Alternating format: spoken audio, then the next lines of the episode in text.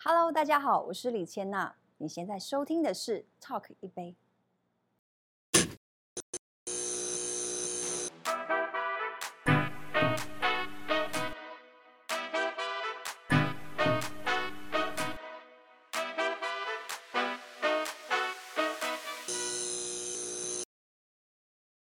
欢迎收看 Talk 一杯，我是主持人郑伟博。在舞台剧当中呢，它可以体现了非常多的人生，而演员在里面可以透过他的角色去穿越过去、现在跟未来。呃，果陀剧场的淡水小镇再次了搬上了舞台，而今天我们邀请到的就是女主角李千娜。Hello，大家好，我是千娜，伟博哥好。对，好开心，那个好朋友又来到我们的节目当中。好久好久没见到。对对对，而且你以前是在我们的摄影棚内，感觉会比较严肃。今天呢，我们就可以边喝边聊。今天在酒吧，欸，对，可以 chill 一点。那就先来干个杯吧。好，这一杯是你喝完，我们再来好好研究研究。应该是无酒精吧？无酒精。我怕喝完我就得走了。OK，它是酸的，有点乌梅的感觉。然后它也有茶的味道。对，今天专属你的特调叫做“现在进行式”。现在什么意思？你喝完，你觉得它除了酸味还有什么？酸甜，嗯，然后微苦。它其实有这个茶叶里面有像马可波罗，然后它这个泡泡代表的是未来。哦，马可波罗过去在这个世界各地旅行的时候是属于过去写下了历史的故事，所以它通过泡泡的未来就是过去、现在、未来，它呼应了你在淡水小镇里面茉莉的爱茉莉的故事。对对对对对，我好会哦，专属于你的特调。你又是歌手，又拍过电影。又拍电视剧，然后这一次是暌违了五年，对不对？对对，回到舞台剧。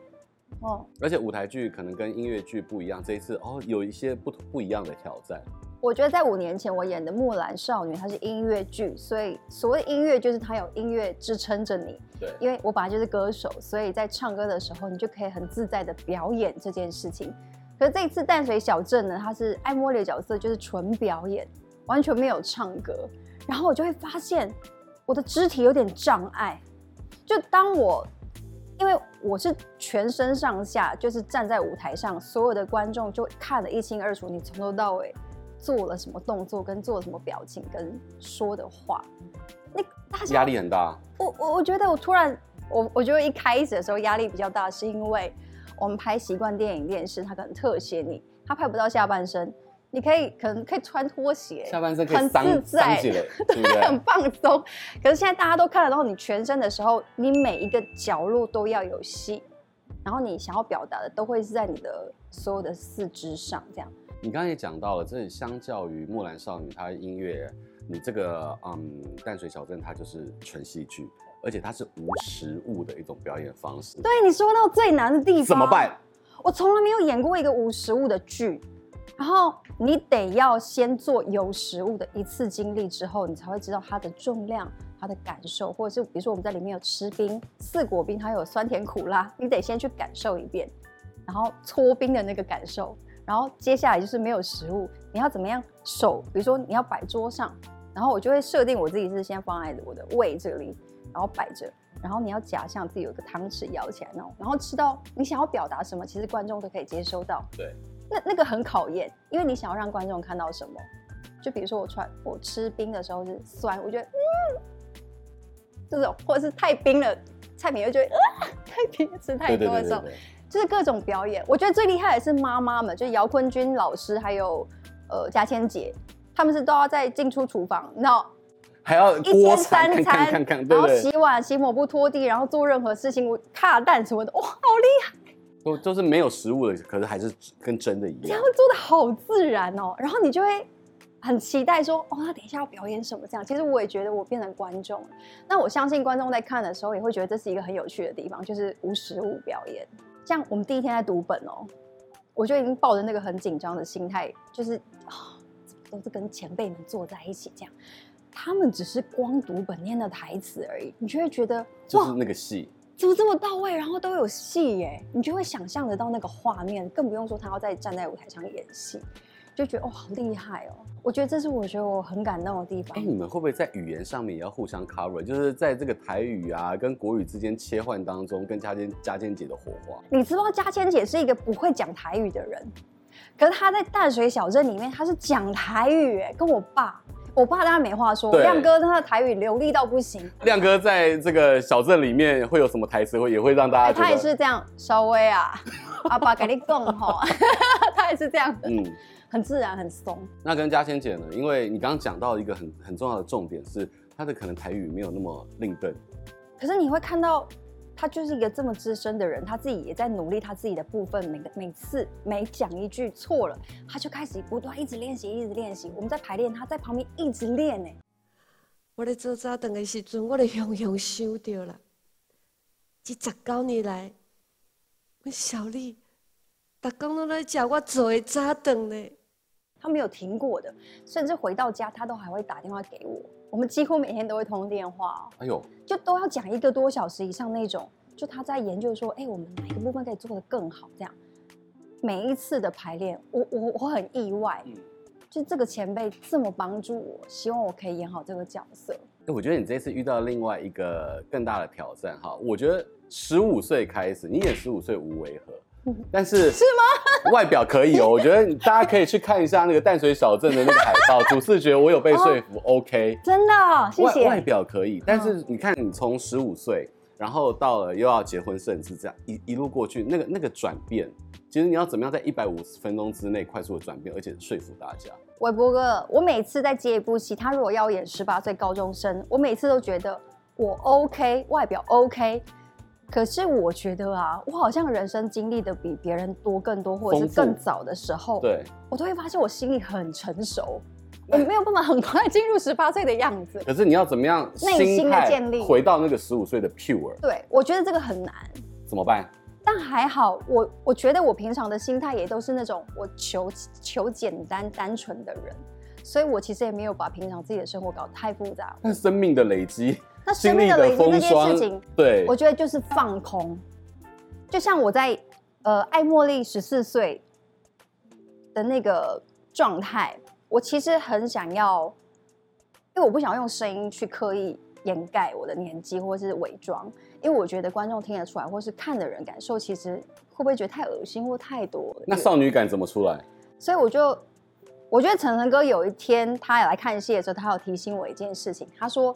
你就是把自己维持的很天真的想法就好了，你就是当下说每一句台词就是天真的说出来就好，你不要堆叠自己说我现在是十四岁，我现在是高中生，我现在是国中生，我是小孩子，不用，你不用刻意，对，你就是保持天真讲那一句话就好了，这样。爸，我问你哦，为什么我叫茉莉？阿爸不是跟你讲过金这边啊？我，就今天有人问我。我想再听你说一遍嘛。那当然，声音的 key 上面我有调整了一下。我原本其实也是用自己原本的状态的声音，但导演说，因为毕竟是剧场，你得让很后面的观众听 听收接收到你的声音的那个落差跟层次，所以可能你在音调上面可能做一些调整。对，所以我十四岁生日的那一天的那个年纪的时候，我有让我的 key 高一点点。但二十岁以后，其实声音就稳定了，我就把它回到原来的声音。然后第三幕当然就是演得更成熟一些。所以真的要在整场戏里面有这些层次，真的不容易。母女像姐妹的相处是幸福的，像我们家就是我都是女儿，所以我只只有在乎以后她能不能遇到好人。可是你可能会遇到婆媳问题，你有没有想过？我很好相处，我觉得还好。有些好相处是妈妈觉得自己好相处，我相信我岳母也觉得她很好相处。完完蛋，我死定了。你说的很对，你说的很对，对不对？嗯，好啊，我觉得我其实不好搞。那怎么办？就是说，呃，哎，我很难定义我哎，因为我好像很随性，可是其实很多东西我都也蛮严格的。对啊。对，就比如说我，你刚刚在那边还说我严格，其实每个人心中都有一个。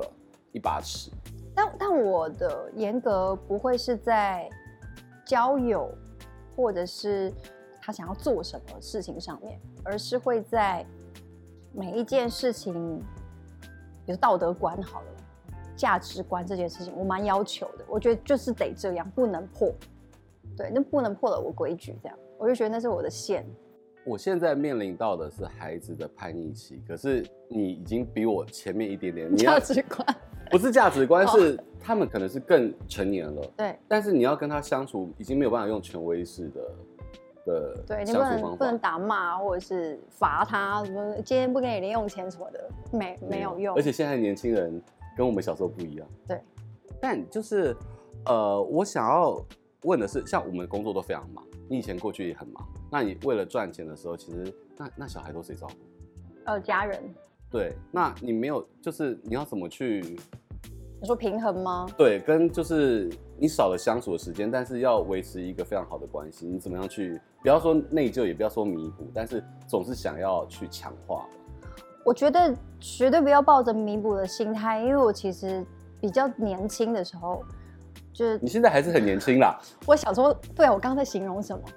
我其实没有，我现在已经三十九了，看不出来啊！你觉得还是十五岁的茉莉啊？啊，不重要，不重要。就是我小孩子比较小的时候，我觉得我很少在陪伴他们，跟经历他的成长。比如说他当他掉了那第一颗牙齿的时候，我不在身边；然后打了第一在国小的时候打预防针，我不在身边的时候，我就会觉得很愧疚。我怎么不在？或者是因为我必须工作，我得赚钱，可是我很无力的是。陪伴的都是他，尤其是小朋友，爱的都会是陪伴他的人。对，你会觉得很不公平，可是又很简单。对，其实我过去的经验就是，你花了时间陪伴他，你就会有一些回报。对啊，那那你就会觉得很不公平，就是我也想要陪你，可是我得赚钱，所以你会错过很多很多你觉得很重要的 moment。然后后来，我我其实一开始都会觉得要抱着弥补的心态，就是哦，好了，他到时候跟我说，他妈妈我想买什么，我想要干嘛干嘛，我全部都顺从你。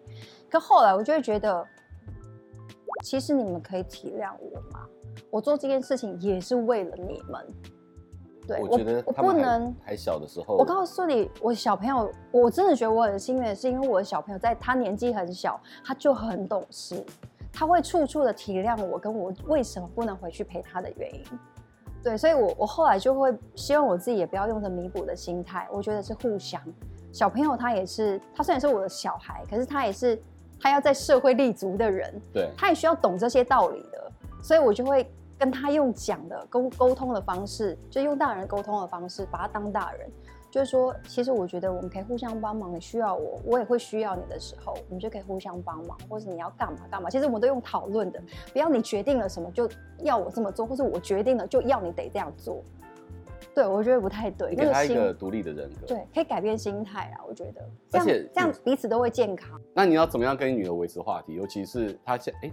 他大学应该还比较好。我跟他维持的话题就是音乐，因为他很喜欢音乐，嗯，然后就会跟他分享音乐或编曲，因为我最近也在学编曲，他也有在学这样。那你们会共同创作吗？呃，目前还没有。我们好期待你的新专辑可以跟母女共同创作，哎、欸，我觉得好像听起来不错。哎呦，呃，但是我觉得我跟他的能力都还没有好到真的可以创作一首很完整的歌曲。你们会是像姐妹这种感觉吗？比较像。我也很好笑，就是我去帮他租房子，然后房东就会说：“你可以叫你们家长来。”然后我就说：“我就是家长。”哎，有没有觉得很骄傲？有一点骄傲啦，但是 但是还是会很很有一点生气，就是因为他们都会态度很差。就在面对，比如说你是家长，他态度就会很好。可是当他知道你是他的哥哥姐姐，他们就会态度很差，就是要租不租的，然后啊随便了，就是你赶快好不好，不要浪费我时间那种感觉。但你我觉得你刚刚讲的是对的，就是房东真的是会去看哥哥姐姐跟父母。对啊，那个态度反差很大哎。但你这到底是优点还是缺点？就吃亏啦，人家就觉得你像姐姐。嗯。你坦坦白讲，心中会有一点点开心。会开心。对。但。就觉得也哎，怎么会态度这样，就不喜欢。你会想要让你的下一代继承你的事业衣钵吗？对啊，就是现在有这么多新二代，然后你女儿也学了钢琴，学了音乐这么多年。我刚刚讲到说，说不定你的专辑还可以一起一起去合作。我刚刚说的支持，就是其实他有任何的梦想，他要做什么事情，我都是全力支持他们的，但是我不为他铺路。比如说他要加入演艺圈好了，我绝对不会为他推荐谁谁谁介绍谁，我就是让他去辛苦努力，知道我在做什么。可是他一很多我我不管是这个我认识的企业二代啊，或者是这些就是上一代有资源的，我的朋友们都会希望能够传承自己的人脉跟资源给下一代。你你不觉得这样可以帮助你下一代节省很多时间吗？呃，我想要他自己先去走过一遍，因为不是那么简单可以当一个演员跟艺人的。对，你要让他知道这个是很辛苦。然后我也想要让他知道，有时候我会希望他来现场看我访问啊，或者是录影或表演，我会知道，我想要让他知道，如果你想要成为这样的人，需要做什么功课跟努力，然后不是轻易就可以得到这件事情。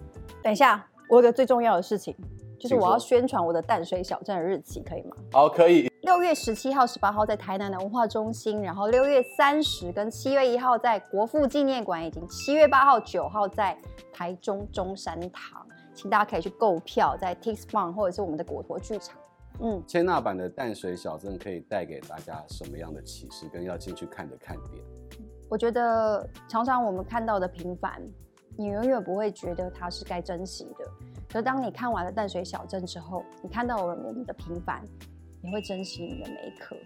嗯，谢谢千娜，还有谢谢所有观众朋友的收看，谢谢，谢谢大家。对，好好去品味我们的人生。嗯，拜拜。